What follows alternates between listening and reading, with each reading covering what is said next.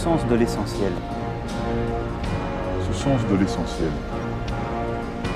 Ce sens de l'essentiel.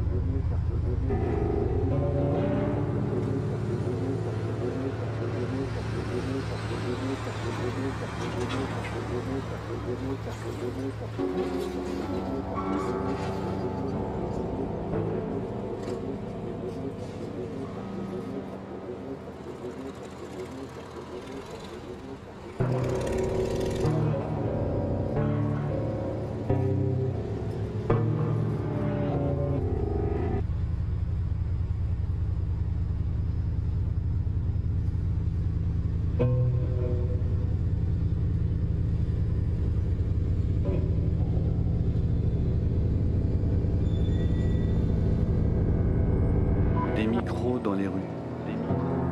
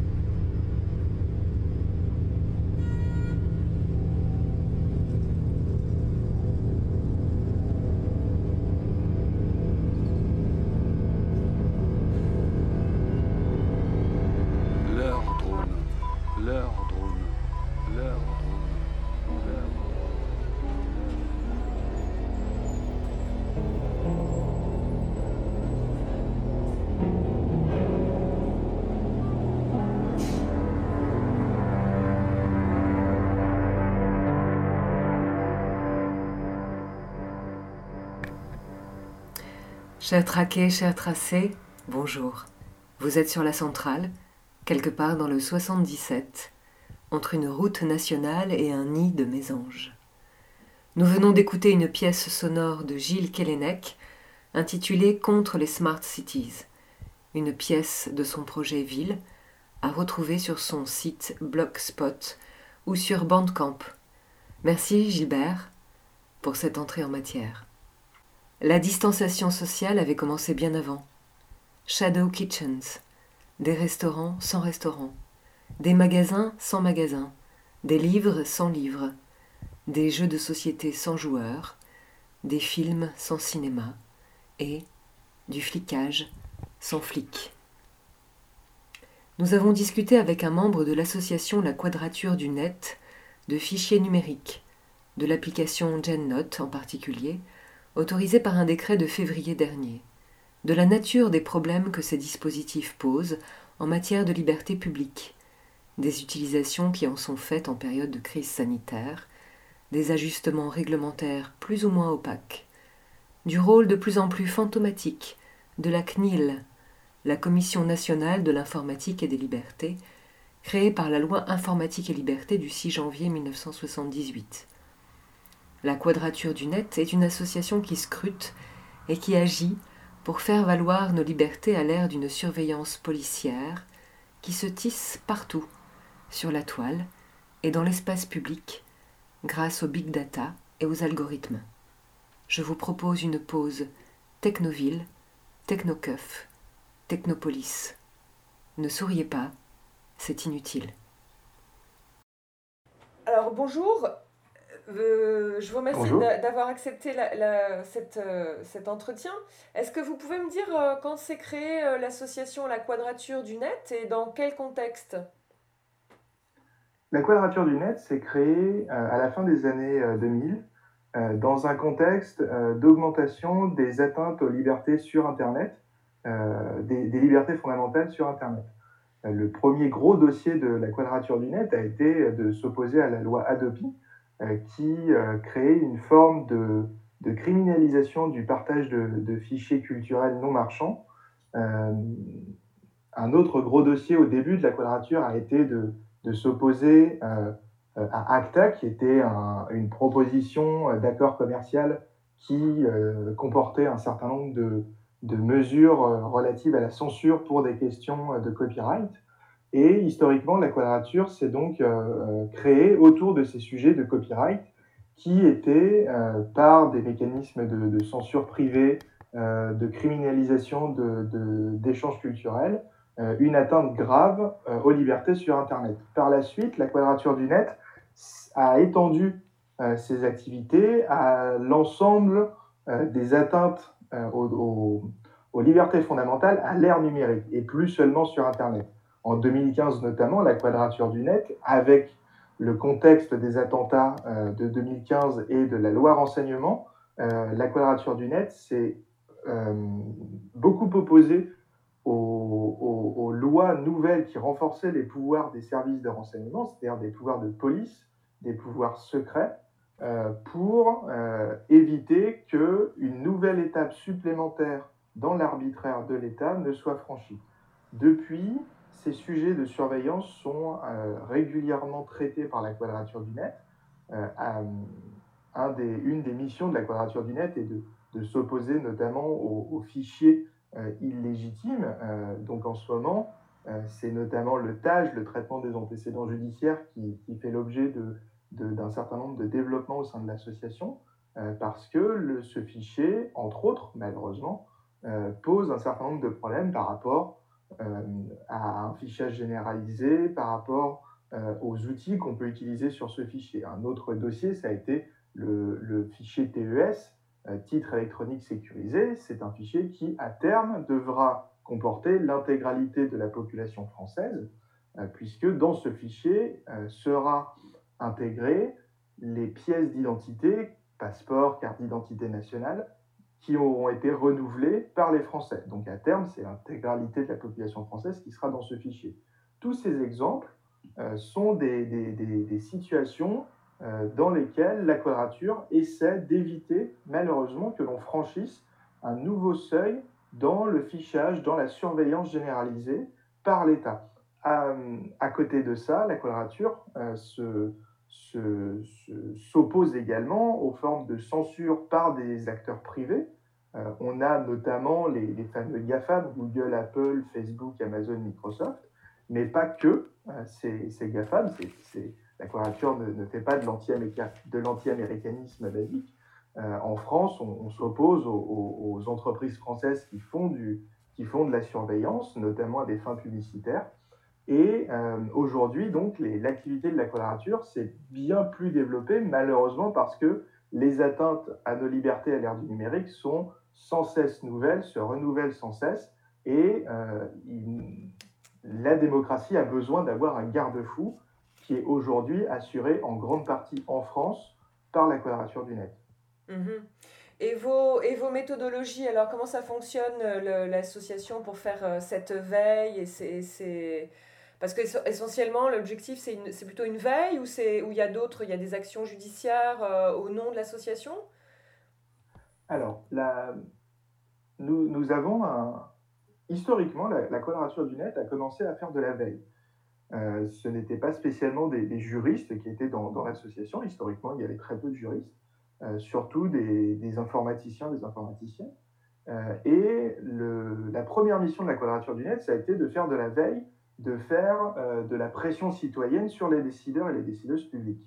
Avec notre premier dossier historique euh, Adopi, c'était vraiment ça, c'était d'aller démarcher les députés, leur dire que le texte de loi Adopi n'était pas bon et euh, donner des arguments politiques et juridiques pour refuser ce texte. Aujourd'hui, ce travail de veille, il est très important parce que euh, malheureusement, une fois que les textes sont adoptés, les textes de loi sont adoptés, euh, il est difficile de les faire euh, changer ou de, de, de, les annuler.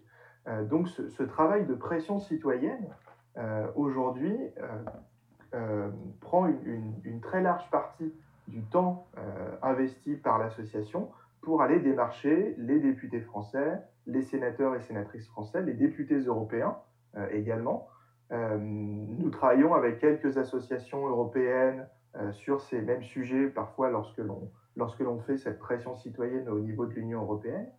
Euh, nous, nous, nous, sommes en contact régulier avec des membres de cabinet, avec des, parlementaires dans un cadre plus, plus dédié. Et cette veille aujourd'hui est vraiment très importante pour essayer de, soit d'éviter tout simplement qu'une loi dangereuse serait adoptée, soit euh, pour euh, s'opposer à un texte qui serait en, cours et euh, dont la, majorité présidentielle, parce que souvent ce sont des textes qui viennent des, majorités présidentielles ou du gouvernement, mm-hmm. des textes qui limiteraient encore plus nos libertés, soient adoptés.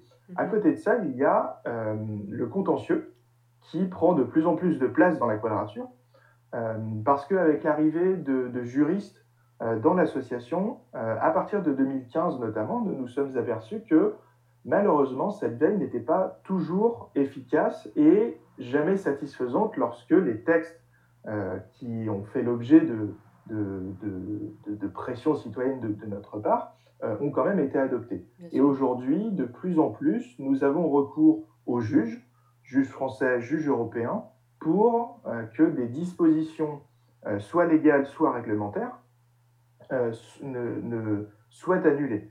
Euh, en matière de fichiers, c'est souvent le cas.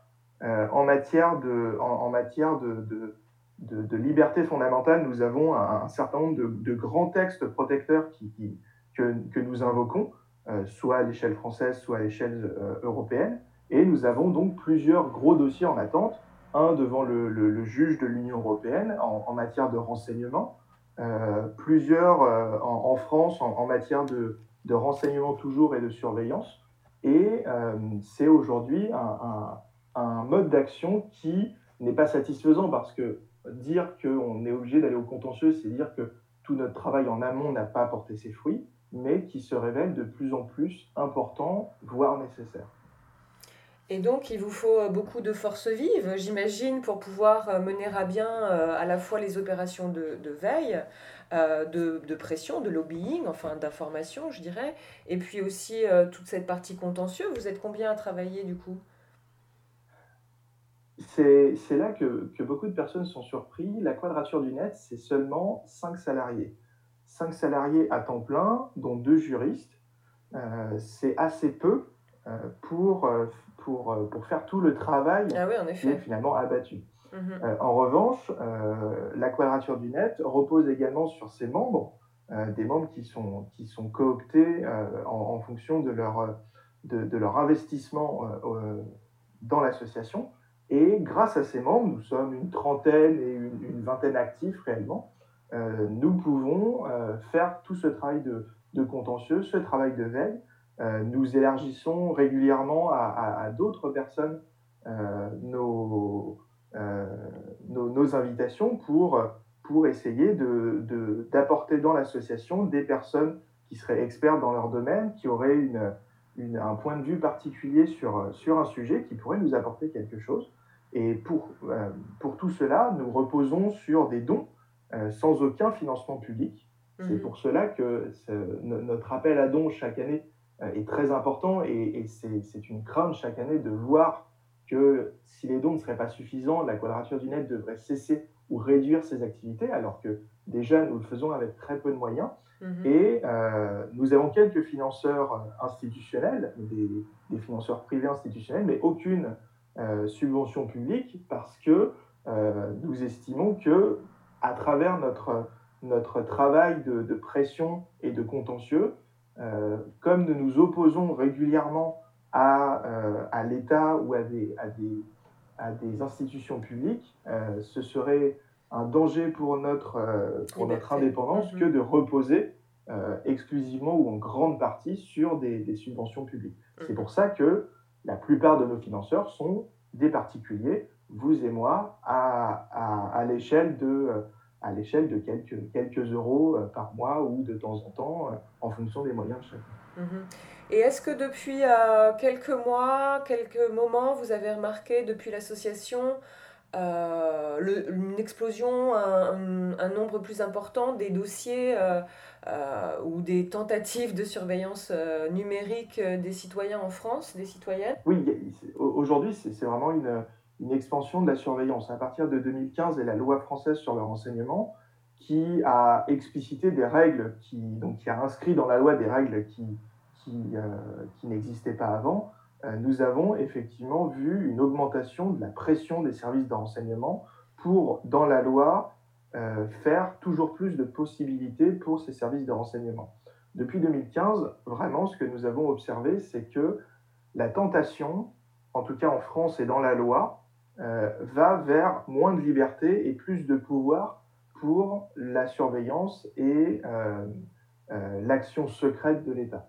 Malheureusement, depuis 2015, rien n'a changé et on aurait tendance à, dire que ça serait euh, de plus en plus euh, euh, mauvais pour nos libertés parce que depuis quelques années, la technologie vient rendre cette surveillance encore plus accessible économiquement, avec un coût beaucoup plus faible, et avec des facettes qui étaient auparavant impossibles. C'est notamment le, problème de la reconnaissance faciale, euh, qui euh, est arrivé dans le débat il y a quelques années et qui aujourd'hui est vraiment poussé en avant par les décideurs et décideuses publiques.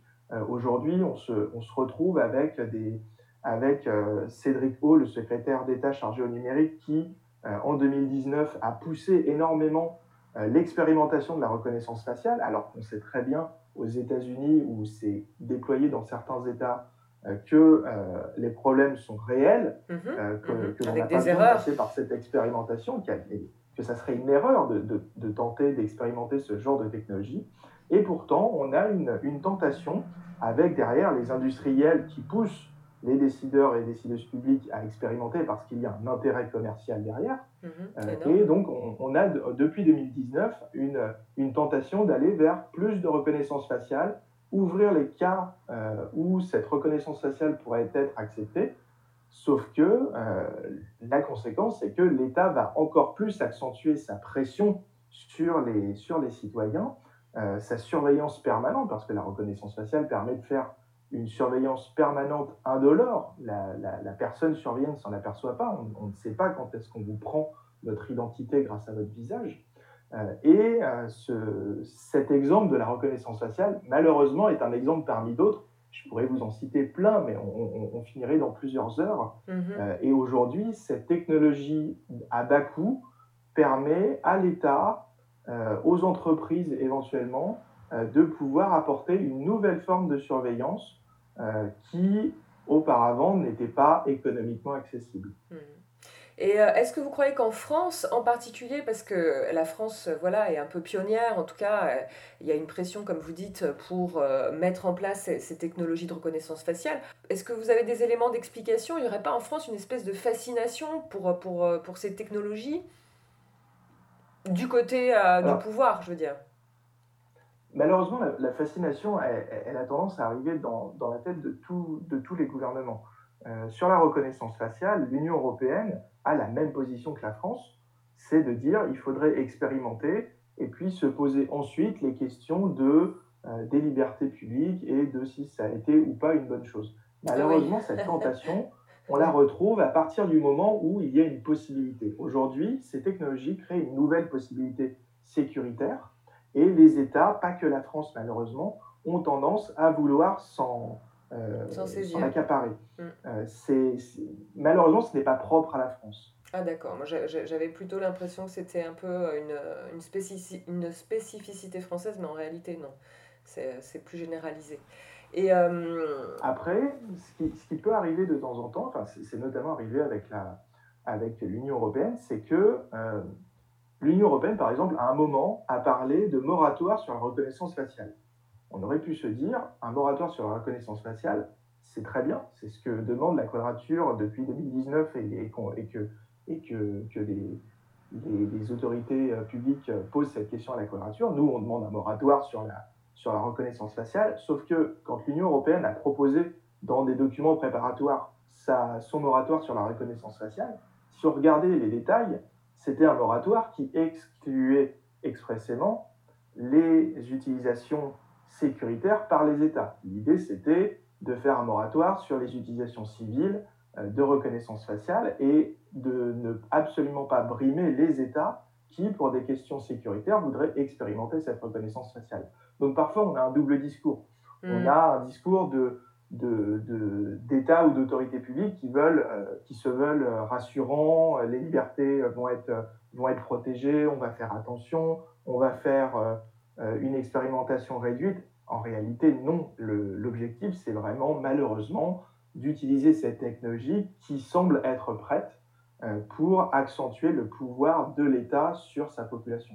Mhm.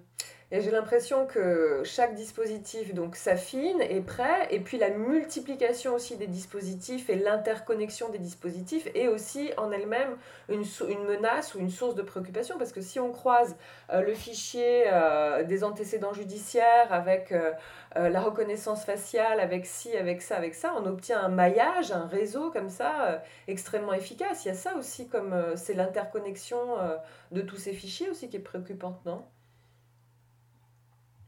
Cette interconnexion des fichiers, elle est effectivement préoccupante parce que on pourrait se dire, euh, de manière totalement légitime, que certains fichiers peuvent être utiles euh, dans certaines situations lorsqu'ils sont encadrés, lorsqu'ils sont euh, contrôlés, lorsqu'il y a des garde-fous, lorsque le, consentement, par exemple, a été correctement demandé, lorsque les règles relatives à la protection des libertés ont été respectées. En revanche, souvent, ce que l'on nommait, c'est que euh, cette interconnexion, elle permet de faire basculer des informations d'un fichier à un autre, et cet autre fichier, lui, aura des, conditions et des, encadrements beaucoup plus légers. C'est malheureusement euh, ce qui peut se passer avec GenNote, euh, parce que GenNote, c'est donc un fichier qui permet à la gendarmerie de prendre des notes sur tablette lors des interventions, Mhm. on pourrait se dire que ces informations sont assez, euh, assez réduites, ce qui déjà n'est pas le cas en pratique. Euh, c'est-à-dire que les informations sont effectivement euh, limitées, mais il n'y a aucun contrôle effectif sur quelles sont les informations rentrées dans ce fichier. Mais même si, les, même si ce, contrôle était effectif, le problème, un des problèmes avec GenNote, c'est qu'il est possible de s'interconnecter avec un nombre infini de fichiers. Il n'y a pas de liste exhaustive dans GenNote, de fichiers vers lesquels les informations rentrées par les gendarmes sur leur téléphone ou leur tablette vont être envoyées. Donc, à partir d'une note assez bien encadrée en théorie euh, dans GenNote, les informations vont pouvoir se retrouver dans le fichier des antécédents judiciaires dans des fichiers relatifs au, au renseignement, dans des fichiers à venir qui n'ont pas encore été créés, ou des fichiers où on, est, on, on, augmenterait le nombre de finalités pour, ce, pour, ce, pour avoir un nouveau cas de figure auquel on n'avait pas encore aujourd'hui pensé. Et mhm. donc, ce, problème de, fichiers, c'est que même si, en théorie, ils peuvent être euh, un petit peu encadrés, euh, ce, partage d'informations entre fichiers fait qu'on n'aura jamais une garantie certaine de la, de la, du mésusage des informations qui auront été rentrées. Mhm. Dans le fichier des traitements euh, des antécédents judiciaires, on s'aperçoit que une grosse partie des informations rentrées dans ce fichier ne devrait plus l'être. Tout simplement parce que euh, les informations rentrées ne respectent plus les, ne respectent plus les, critères imposés par la loi pour qu'elles euh, figurent dans ce fichier, euh, ou que les informations sont erronées, que les, personnes ont demandé à ce que les informations soient supprimées, mais cette demande n'a jamais été traitée. Et ce que l'on retrouve dans le fichier des traitements des antécédents judiciaires, c'est que ce contrôle n'est absolument pas effectif. Avec GenNote, c'est exactement la même chose. On a beau vouloir encadrer les informations qui seront, qui seront rentrées, notamment dans GenNote, il y a un, un champ libre. Exactement, j'allais vous poser la question. voilà. à l'appréciation de l'agent, ce qui est quand on connaît ce qui se passe avec l'appréciation de l'agent, on a peur. Dans GenNote, le, le décret qui crée ce fichier précise que les informations rentrées euh, dans ce champ euh, libre mhm. doivent être proportionnés, enfin doivent être en rapport avec l'intervention en cours mhm. et euh, ne doivent pas être sans lien avec, avec ce qui est examiné, le cas et la situation examinée. Or, malheureusement, ça, ce sont de grands discours du décret, mais dans la pratique, personne ne va aller vérifier si effectivement un gendarme a correctement euh, respecté ces règles euh, juridiques qui, euh, qui, lui ont été demandées de, de, de, surveiller. Le problème, c'est que ce, cette absence de contrôle, on la retrouve dans GenNote, mais on la retrouve dans plein d'autres fichiers. Le fichier fichier-tâche est le meilleur exemple. et donc, on sait très bien que avec le fichier-tâche, des antécédents judiciaires, ne devraient mhm. pas. Voilà, le, mhm. le, traitement des antécédents judiciaires, on se retrouve avec des informations qui ne devraient pas figurer. Avec GenNote, ça sera forcément la même chose. Comme il n'y a pas de contrôle effectif, on a beau mettre de grandes règles qui permettent de, protéger les libertés, si elles ne sont jamais appliquées, si on ne cherche jamais à les faire appliquer, c'est vraiment une absence euh, de, vouloir les faire appliquer euh, pour, pour, privilégier une efficacité opérationnelle des gendarmes. On a beau mettre ces règles théoriques, dans la pratique, on ne pourra pas les appliquer. Et donc, ce genre de, ce genre de décret pose un problème parce que on sait très bien ce qui s'est passé avec les antécédents judiciaires et on sait très bien ce qui se passera avec, le, avec GenNote pour les gendarmes. Mhm. Oui, parce qu'il s'est passé, euh, ça n'a pas eu beaucoup de répercussions dans l'espace public, j'ai l'impression. Hein. Euh, ce, dispositif a été euh, mis en circulation par décret le, en février de cette année. Euh, et il n'y a pas de dans et dans le décret, il n'y a pas une, de création d'une commission citoyenne de vérification euh, du bon usage de l'application, par exemple. Il y a pas, c'est pas prévu ça. Non, l'objectif c'est vraiment de privilégier l'efficacité opérationnelle au détriment des libertés. Euh, C'est-à-dire que les informations rentrées, théoriquement, pourront être lues et contrôlées par le, par le supérieur du, gendarme qui aura, qui aura pris la, la note en question. Mm-hmm. mais il n'y a pas d'obligation, il n'y a pas de, contrôle a priori, euh, ni même de contrôle a posteriori efficace. C'est-à-dire qu'à aucun moment on va vérifier que les informations rentrées sont effectivement des informations pertinentes. Il n'y a pas de mécanisme de sanction autre que la sanction pénale euh, classique, mais qui est très difficile à, mettre, en, à mettre en œuvre. Donc il n'y a pas de sanction lorsque des, mauvaises informations euh, sont rentrées dans ce fichier. Et même si en théorie il devrait y avoir euh, que euh, des informations pertinentes par rapport à l'opération en cours, euh, dans la pratique, rien ne permet de s'assurer que ce sera le cas. Et ces, grands discours, ces, ces grands critères posés dans le décret n'auront aucune application concrète à l'avenir. Et donc, euh, et aussi, ça renforce le pouvoir euh, de la- de l'agent qui est en train d'utiliser l'application finalement, parce que il est juge, partie, enfin, c'est lui qui a un pouvoir, ça a un effet quand même euh, boomerang aussi euh, par rapport à, aux, aux- aux gens qui, aux citoyens et citoyennes qui sont en face d'eux finalement quand même, c'est extraordinaire ça, comme, comme effet Non de seulement- dissuasion. non seulement cela, cela met le, le gendarme dans une position de force, encore plus qu'à qu'à par nature euh, un représentant de la force publique, euh, mais non seulement le, gendarme aura une position de force euh, augmentée grâce à ce genre de fichier, mais en plus, dans la manière dont ce fichier a été créé, on s'est aperçu, euh, grâce à un rapport parlementaire, que en fait, ce fichier, avant d'être prévu par décret, existait déjà dans la pratique. Et ça, malheureusement, c'est quelque chose que l'on retrouve régulièrement dans la pratique policière, c'est-à-dire que la police voit qu'elle a envie de changer ses usages, qu'elle a envie de faire un peu plus de fichage et va demander a posteriori à ce qu'un décret encadre sa pratique qui, avant le décret, était illégale. Avec GNOte, c'est exactement ce qui s'est passé. Avant le décret, on a appris à travers un rapport parlementaire que les gendarmes avaient déjà ce genre d'application. Sauf que l'on n'avait aucune information précise avant le décret sur les informations rentrées, les conditions pour les rentrées, le contrôle. Et euh, c'est vraiment une validation a posteriori de la pratique policière. Avec l'état d'urgence sanitaire et le confinement, on s'est aperçu que c'était également le cas sur un autre fichier, le fichier des infractions routières, euh, parfois appelé euh, SCA pour système de contrôle automatisé. C'est le c'est le fichier qui a été créé en 2004 avec les radars automatiques. Lorsque vous vous faites flasher par radar automatique, il va y avoir euh, création d'une entrée avec votre plaque d'immatriculation, l'heure de l'infraction, etc., dans un fichier. Euh, ce fichier, il permet de, faire, de, de retracer les, les- les différentes infractions qui ont été, euh, qui ont été rentrées.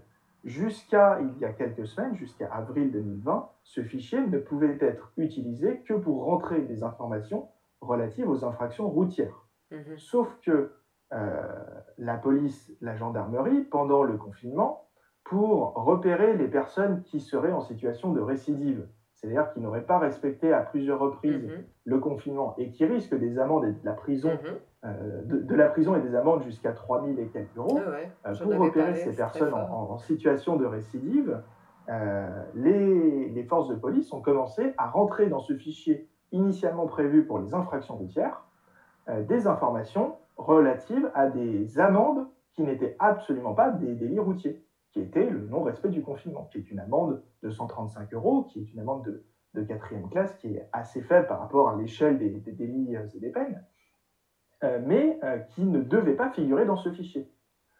Une juridiction à Rennes a estimé que ce fichier avait été utilisé de manière inappropriée et que toute la procédure pénale de récidive qui était présentée devant ce juge euh, n'avait pas lieu d'être parce que ce fichier n'avait pas été utilisé correctement et que le- les, les textes réglementaires ne permettaient pas une utilisation qui avait été faite par la police. Mhm. Qu'a fait le ministère de l'Intérieur? Il a modifié ce fichier pour autoriser ses forces de police à rentrer non plus seulement des informations relatives aux délits routiers, mais à tous les délits qui font l'objet d'une amende forfaitaire.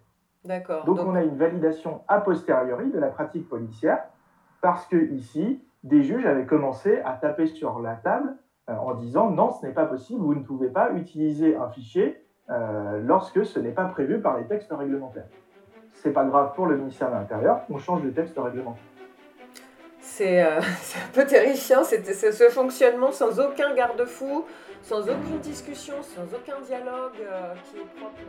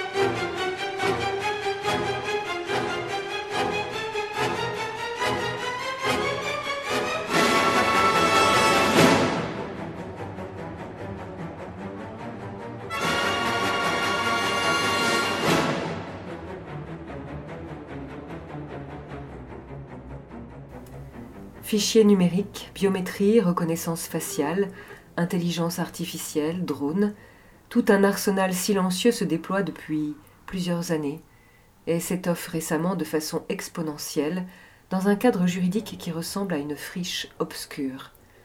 On continue d'écouter notre interview avec la quadrature du net.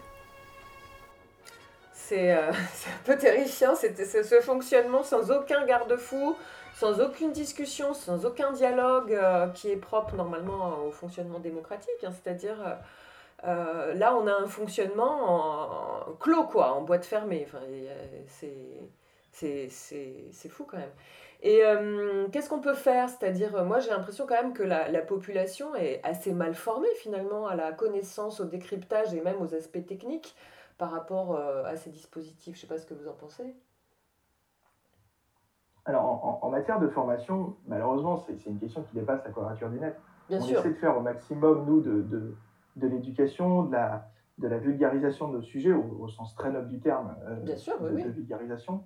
Euh, euh, et, et, et, à notre échelle, on essaie, à chaque fois que l'on que l'on produit des articles sur notre site, à chaque fois que l'on commence un recours, on essaie de communiquer pour expliquer les tenants, les aboutissants de notre, de notre affaire, euh, quels sont les problèmes. On appelle régulièrement les, les, gens à, à, contacter leurs euh, leur parlementaires euh, pour s'opposer à un texte de loi, par exemple, et on explique les arguments qui peuvent être amenés. On, essaie de les, de les présenter de la manière la plus simple possible et accessible possible. Malheureusement, après, tout ce travail d'éducation, il repose sur l'État, sur le, sur le socle fondamental qu'est euh, l'école et l'éducation. Euh, et c'est un, un, sujet qui, qui, dépasse la quadrature du net. En revanche, euh, il y a un autre problème, c'est qu'en France, on devrait avoir un garde-fou qui est la CNIL, la Commission nationale informatique et liberté. La CNIL, elle a été créée en 78 pour s'opposer aux dérives qu'avait à l'époque l'État français, qui était de créer de plus en plus de fichiers. Mhm. Historiquement, la CNIL s'est créée, créée parce qu'on s'était aperçu que l'État, lorsqu'il voulait créer des fichiers, avait un comportement problématique. Aujourd'hui, la CNIL nous dit le rôle de la CNIL, c'est d'accompagner. C'est-à-dire que c'est une forme de validation de la pratique de l'État, alors qu'historiquement, ce n'était pas le cas. La CNIL, aujourd'hui, à la quadrature, nous trouvons qu'elle a abandonné son pouvoir réel.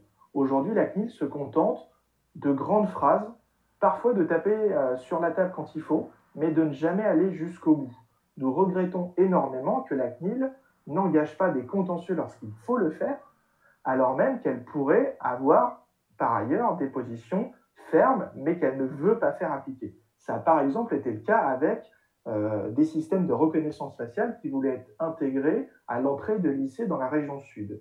La région sud avait, euh, l'année dernière, euh, démarré une expérimentation pour créer une, un système de reconnaissance faciale pour gérer l'entrée de lycéens et de lycéennes dans des lycées. C'était une expérimentation dans deux lycées. La CNIL avait bien relevé qu'il y avait un problème, en effet. mais elle a attendu que ce soit la Quadrature du Net et des associations locales euh, qui aillent au contentieux pour vraiment sortir du bois. Euh, un autre dossier, toujours sur de la reconnaissance faciale, c'est l'application le, Alicem. L'État français, pour, euh, pour des raisons de, de, contrôle des identités des personnes, euh, pousse énormément un système d'identité numérique. Euh, ce système d'identité numérique, qui s'appelle France Connect, il, permet euh, à, n'importe quelle personne de pouvoir se connecter facilement et de justifier de son identité facilement. Dans France Connect, vous avez un certain nombre de, de fournisseurs d'identité et le ministère de l'Intérieur a créé son propre fournisseur d'identité ce fournisseur d'identité, c'était l'application Alicem, mhm. reposait sur une vérification de l'identité civile à partir d'un passeport ou euh, d'un support euh, biométrique, euh, de pouvoir faire de la reconnaissance faciale pour vérifier que la personne qui se présente devant l'application est bien la personne sur la pièce d'identité présentée à l'application. Le problème, c'est que la CNIL a relevé que le consentement, qui était la base légale de ce traitement de données à caractère personnel, euh, n'était pas correctement euh, euh, utilisé, mhm. enregistré, récupéré par cette application. Donc la, CNIL, de manière explicite, dit cette application pose problème parce que le consentement n'est pas libre et éclairé. C'est un terme juridique très précis, la CNIL savait très bien ce qu'elle disait.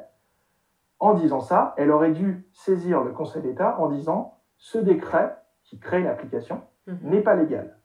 Il a fallu attendre que ce soit la quadrature du net qui aille au contentieux pour que euh, la CNIL dise je confirme, je ne pense pas que le consentement soit libre et éclairé ici. Mais en plus, par la suite, la CNIL a assoupli un petit peu sa position en disant ce n'était pas vraiment un avis négatif, c'était plutôt une mise en garde sur le consentement dans cette application. Et ça, c'est un, un, sujet parmi d'autres où on voit que la CNIL, qui devrait être le garde-fou en France, ne fait pas son travail jusqu'au bout. Mhm. Elle peut avoir des positions fermes, mais elle ne cherche jamais, ou en tout cas trop peu de fois, à les faire appliquer lorsqu'il faut le faire devant un juge. Mhm. Oui, elle, devient un organe de consultatif finalement, plus qu'autre chose. Aujourd'hui, la CNIL, effectivement, euh, n'a plus qu'un rôle consultatif, alors qu'auparavant, et en théorie, elle l'a toujours, elle peut avoir un rôle de sanction d'autorité de, administrative indépendante qui a un rôle de garde-fou, euh, qui peut aller saisir le juge, qui peut euh, euh, vraiment avoir un, comportement de, de garde-fou sur l'État lorsqu'il lorsqu'il dépasse les limites. Aujourd'hui, ce, ce, pouvoir est totalement abandonné par la CNIL. Donc il n'y a aucune structure, aucune institution qui officiellement euh, fait contre-pouvoir. Enfin, c'est incroyable. Ce contre-pouvoir, cette surveillance émane d'initiatives euh, autres, quoi, comme votre association. Malheureusement, aujourd'hui, euh, la Quadrature du Net a de plus en plus de raisons d'exister parce que non seulement les atteintes à nos libertés sont de plus en plus importantes, mais les garde-fous qu'on avait auparavant mis en place tendent à tomber euh, ou, à se ou à se révéler euh, totalement inefficace. Donc malheureusement, aujourd'hui, et c'est un constat très triste, c'est que la quadrature, encore plus qu'avant, ne peut pas ne pas exister. Et chaque année, avec nos campagnes de dons, on a toujours une petite frayeur, c'est de ne pas remplir notre budget, et souvent on le remplit presque entièrement, jamais entièrement, mais presque entièrement à la toute fin de l'année, avec une incertitude euh, très, mhm. très mauvaise pour nos salariés qui ne savent pas si euh, dans six mois ils auront encore du travail euh, et qui pose problème par rapport à l'importance de nos dossiers et au fait que l'État en France, mais partout ailleurs en vrai dans le monde, les États ont une tendance sécuritaire presque naturelle, et en tout cas qui se révèle toujours présente et de manière systématique. Mhm. Waouh Waouh bah écoutez, vraiment, je vous remercie. C'était extrêmement intéressant, euh, très préoccupant. Mais euh, c'est utile aussi de savoir la, fragilité de la situation, euh, de savoir à quoi ça tient. Enfin, c'est extraordinaire. Bah, vraiment un grand merci, c'était super. Vraiment. Je vous en prie. Bonne journée. Merci à vous aussi. Au revoir. Au revoir. Le 4 mai, la Quadrature du Net annonçait avoir déposé un recours en urgence avec la Ligue des droits de l'homme contre le déploiement des drones par la préfecture de police de Paris, car cette pratique se fait hors tout cadre légal et constitue une atteinte grave à nos libertés. Parce que quand il va falloir redémarrer les entreprises, il va falloir mettre un coup de frein, il va falloir y aller. Euh, il va falloir peut-être travailler un peu plus que les 35 heures. Il va falloir peut-être travailler dimanche. Et il va peut-être falloir, falloir travailler en juillet et en août. Peut-être. Peut-être. Peut-être. Et effectivement, c'est confortable pour personne. Mais on est en face d'une On nous fait la guerre. Et ça,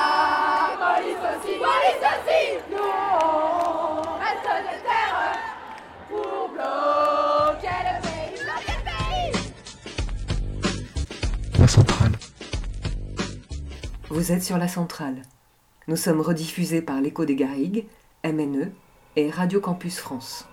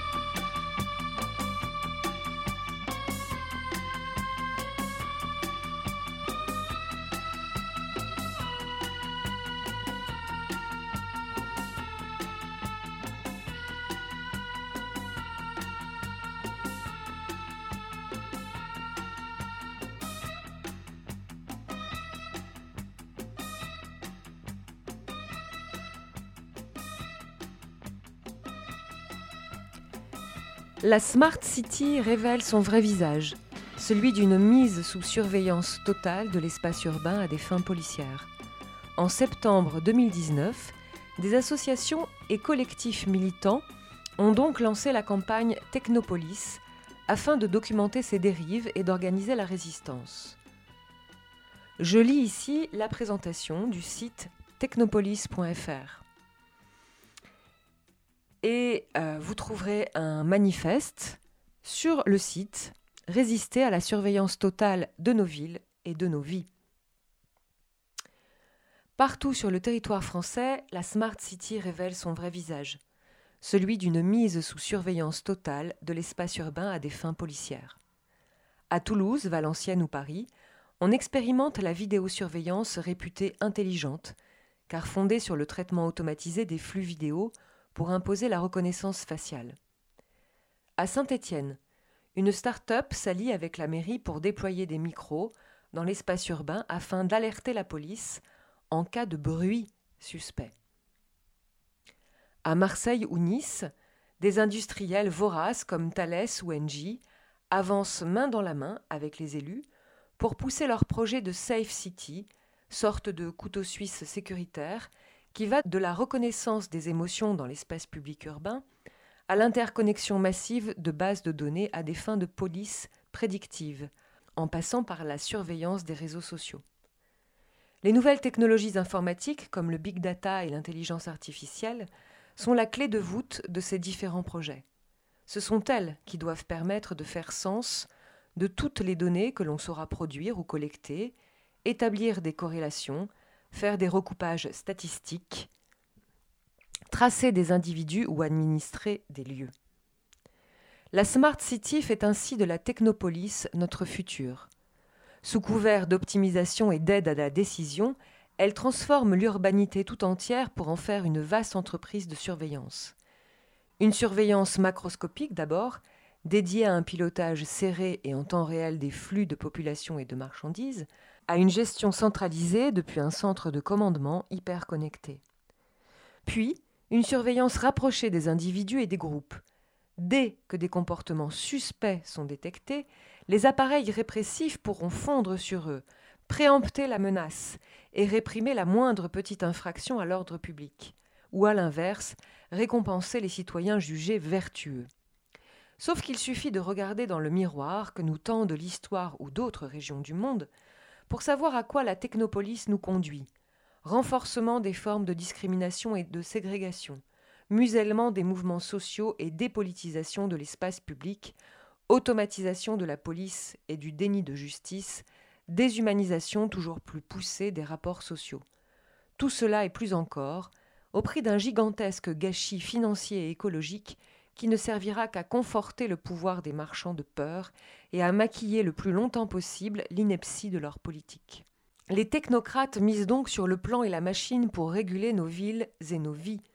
En lieu et place de la police, entendue comme cité démocratique, comme espace pluraliste, lieu de déambulation, de rencontres impromptues et de confrontation à l'altérité, ils mettent la ville sous coupe réglée.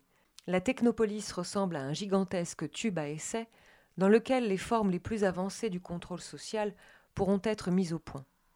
Contre cette dystopie que préparent ceux qui prétendent nous gouverner, nous appelons à une résistance systématique.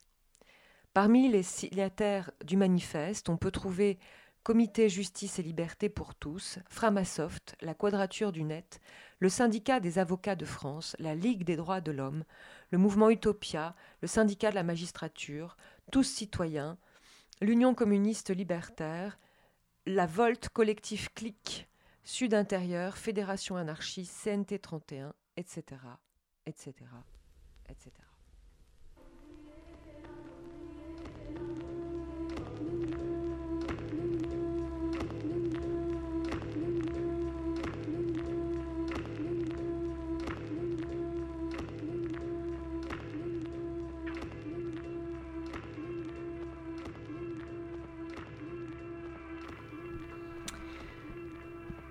Petit affichage, euh, petit affichage dans les couloirs du RER e à la station Châtelet-Léal à Paris. Coronavirus Covid-19 pour se protéger et protéger les autres. Engagé dans la lutte contre le Covid-19, un dispositif expérimental de détection de masques de protection respiratoire est actuellement déployé à la station Châtelet-Les-Halles. Les données personnelles collectées sont immédiatement rendues anonymes et ne font l'objet d'aucun enregistrement. Pour plus d'informations sur la gestion des données, www.ratp.fr. Qui, euh, qui, quelle est la technologie? Eh bien, nous le savons grâce à la veille de Technopolis. C'est l'entreprise Data Calab. L'entreprise Data Calab annonce sur son site en première page euh, Data Calab se mobilise pendant la crise du Covid-19. Nous avons développé une technologie de détection de masques dans l'espace public 100% RGPD pour soutenir la sortie de confinement et aider à contenir la propagation du virus. Une start-up euh, altruiste, évidemment, euh, qui nous aide, qui est là pour nous. Je vous lis les, déclarations sur le site de l'entreprise Data Calab, c'est pas des blagues. Protéger la vie privée, l'éthique et le respect des normes RGPD sont dans notre ADN. L'algorithme détecte les visages des individus en local et transforme les images en données anonymisées en moins de 100 millisecondes. Nous ne conservons aucune image. L'ambition de Data Calab est de devenir le leader des data analytics du monde physique pour mieux comprendre les humains. Oui, oui, pour mieux comprendre les humains. Quantifier l'immatériel. La digitalisation et la robotisation ne prennent pas en compte les spécificités de l'être humain. Eh bien, j'ai envie de dire, en effet. Les données numériques ou déclaratives ne disent pas tout sur les comportements, les sentiments et les réactions. L'objectif de Data Calab est de donner un visage plus humain aux données. Voilà un programme incroyable. Nous ne connaissons ni le nom, ni l'adresse, ni l'email, ni le numéro de téléphone portable des personnes détectées. Nous ne conservons pas d'image, nous détectons les mouvements et collectons des datas. Nous ne faisons pas de reconnaissance faciale. Mais enfin, et enfin, le dernier point, si une personne ne souhaite pas participer à notre analyse, elle peut faire non de la tête lorsqu'elle se trouve face à une caméra. Toutes les données seront alors immédiatement supprimées. Alors vraiment, euh, là, c'est, je trouve ça incroyable. Donc cela présume que si vous ne faites pas non de la tête en permanence, eh bien, ça veut dire que vous êtes consentant. Euh, enfin, c'est ce que je comprends. Voilà, donc, euh, donc il va falloir se balader euh, en dodolinant en permanence de la tête. Ça va être très pratique. Voilà. Tout cela me laisse bien songeuse.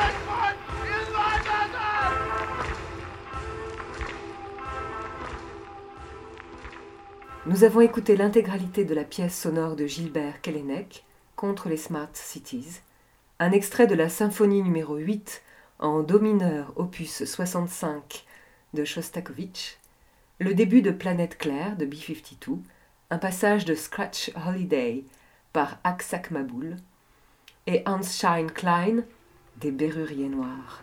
Merci à la Quadrature du Net. Rendez-vous demain pour une centrale euh, les jours d'après, de 20h à minuit. Portez-vous bien, je vous embrasse.